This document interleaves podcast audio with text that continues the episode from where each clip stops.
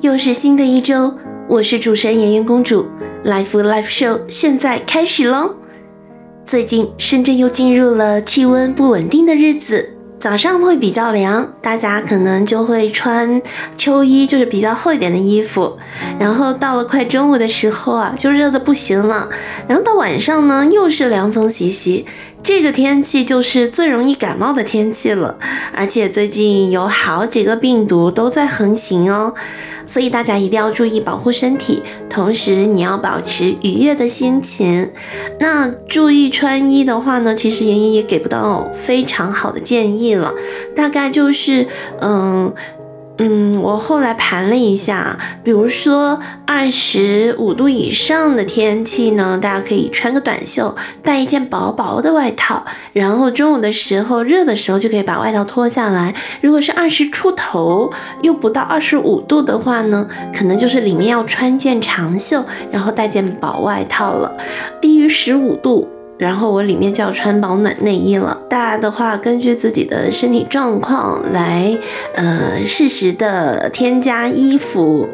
好了，那还有一个就是最近养宠物的朋友啊，请一定要看护好自己的毛孩子。在遛狗的时候，除了注意牵绳，然后呃帮那个宠物捡屎以外呀，还要一定要注意。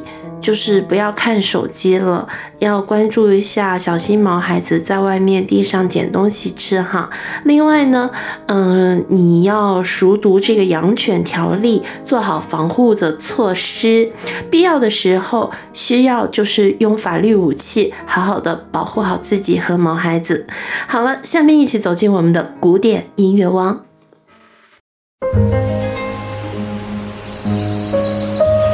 美好的清晨，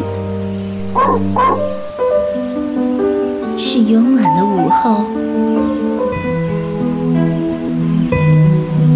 是温柔的黄昏，还是阑珊的星辰？总有那么一首古典音乐，能抚慰你此刻的心情。你可以在音符间。触碰时间的步伐，捕捉灵感的尾巴，回想记忆的过往，或幸福，或快乐，或悲伤，或难过，或激动，或平静。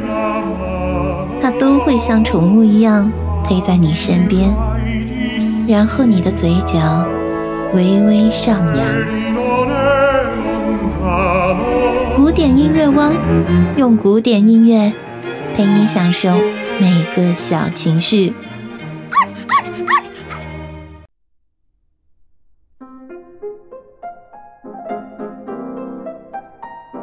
古典音乐汪，大家好，我是你的主持人妍妍公主。今天我们将一同探索浪漫主义音乐巨匠肖邦的经典之作《雨滴前奏曲》。这首曲子承载着深情、寂寥和美丽，为我们带来了一场音乐之旅。让我们首先来了解一下这位伟大的作曲家肖邦。肖邦于1810年出生在波兰。被誉为浪漫主义音乐的代表人物之一，他以波兰民间歌舞的灵感，同时受到了巴赫的深远影响。肖邦被尊称为钢琴诗人，其作品以充满激情和深情表达而著称。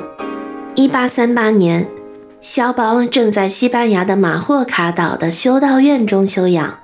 与他的女朋友乔治桑以及孩子们一同居住。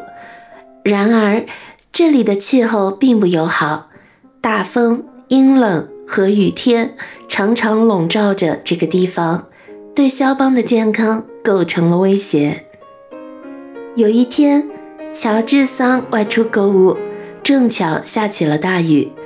这一场景触动了肖邦的内心。当他弹奏钢琴时，他感到了自己仿佛掉进了湖里，冰冷刺骨的水不时地冲击着他的胸口。这个情感被肖邦转化成了音乐，最终创作出了《雨滴前奏曲》。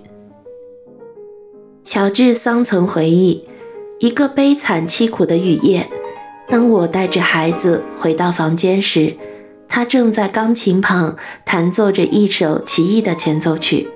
后来他对我说，当他弹奏钢琴时，他觉得自己掉进了湖里，冰冷刺骨的水不时地冲击着他的胸口。当我提醒他注意，当时雨滴的确不时地滴落在屋顶时，他否认他曾听到。他在这个晚上所写的作品确实能使人联想到洒落在修道院房瓦上的雨滴声，但是在他的想象中，那是从天上掉在他心坎里的泪珠。这个故事使得《雨滴前奏曲》不仅仅是一首音乐作品，它还是肖邦内心情感的表达和一场浪漫的音乐旅程。这首曲子通过音乐将肖邦的情感和思绪传递给了听众，让人们深刻体验到雨滴般的情感。作为浪漫主义风格的代表人物之一，肖邦十分重视和声色彩的走向。在《雨滴前奏曲》中，他采用固定属持续音的写法来模拟出连绵不断的雨滴声。将雨滴不断的敲击，表现出当时寂寥不安的心理状态。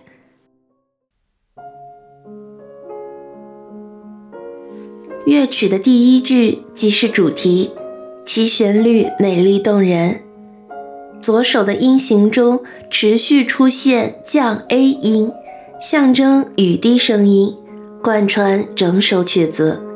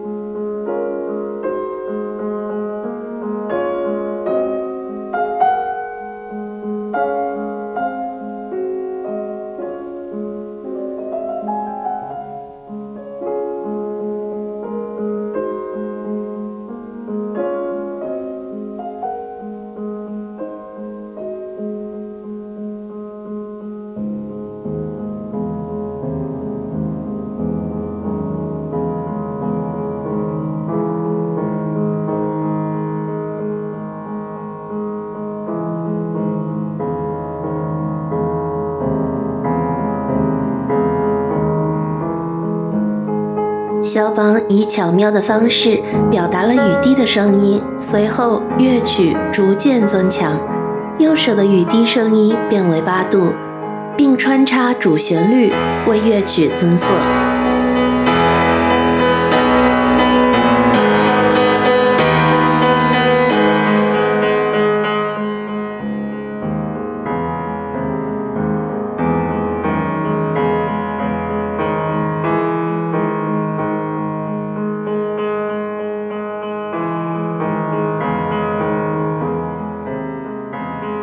曲逐渐推向高潮，表现出最强烈的情感。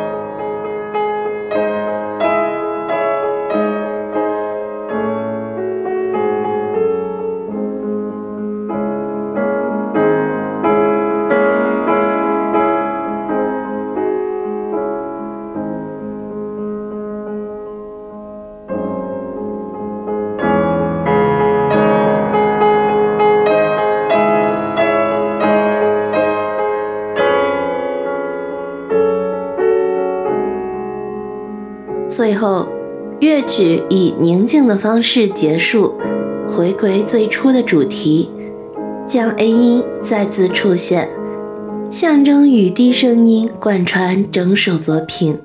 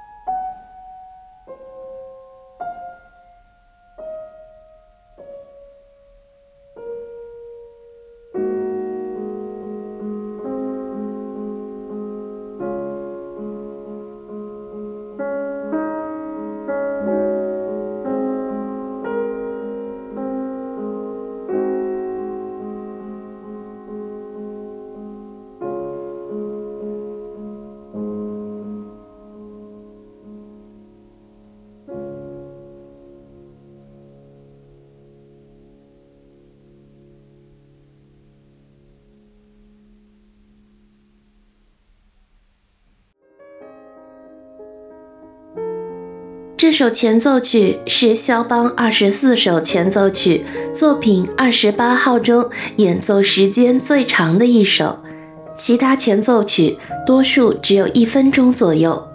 肖邦的雨滴前奏曲是一首令人陶醉的古典音乐佳作，它充满深情和美丽旋律。这首曲子展示了肖邦作为钢琴诗人的独特才华和音乐表达力。感谢大家收听古典音乐汪，我是妍妍公主，期待在未来的节目中与大家分享更多更美妙的古典音乐。愿古典音乐永远陪伴着你们，我们下期再见。